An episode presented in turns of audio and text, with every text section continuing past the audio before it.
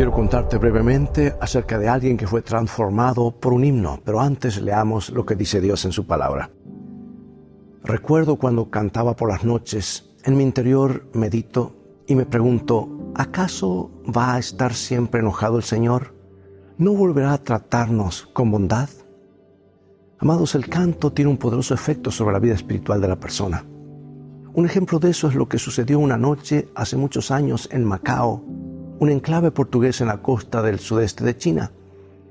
El coronel Russell Conwell, un turista norteamericano que estaba visitando la colonia, entró a uno de los famosos casinos del lugar. Se detuvo un instante mientras pasaba por una mesa eh, donde dos de sus compañeros estaban jugando.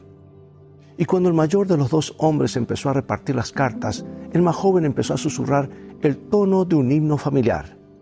De pronto el otro hombre se detuvo y le preguntó, Harry, ¿Dónde aprendiste ese himno? Oh, en la escuela dominical, respondió el más joven.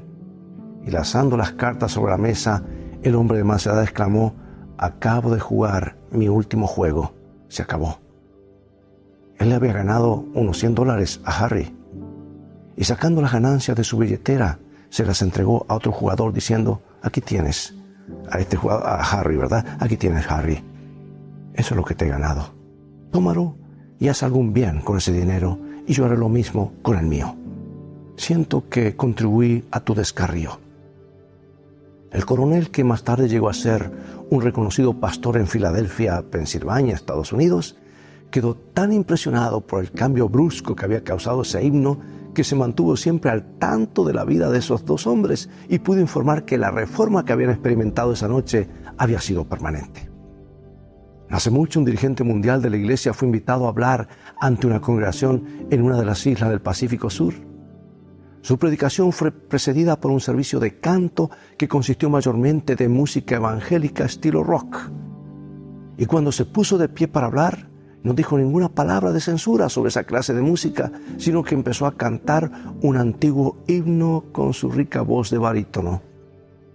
El mensaje hizo su efecto palpable en la audiencia. La música, amigos, tiene un poder tremendo para bien o para mal. Puede conmover como ninguna otra cosa el corazón humano.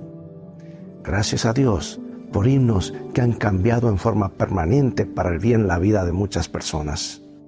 Dios te bendiga y recuerda, en el viaje de la vida, las cosas van a terminar bien si tienes a los principios de la Biblia como tu GPS y a Jesús como tu guía.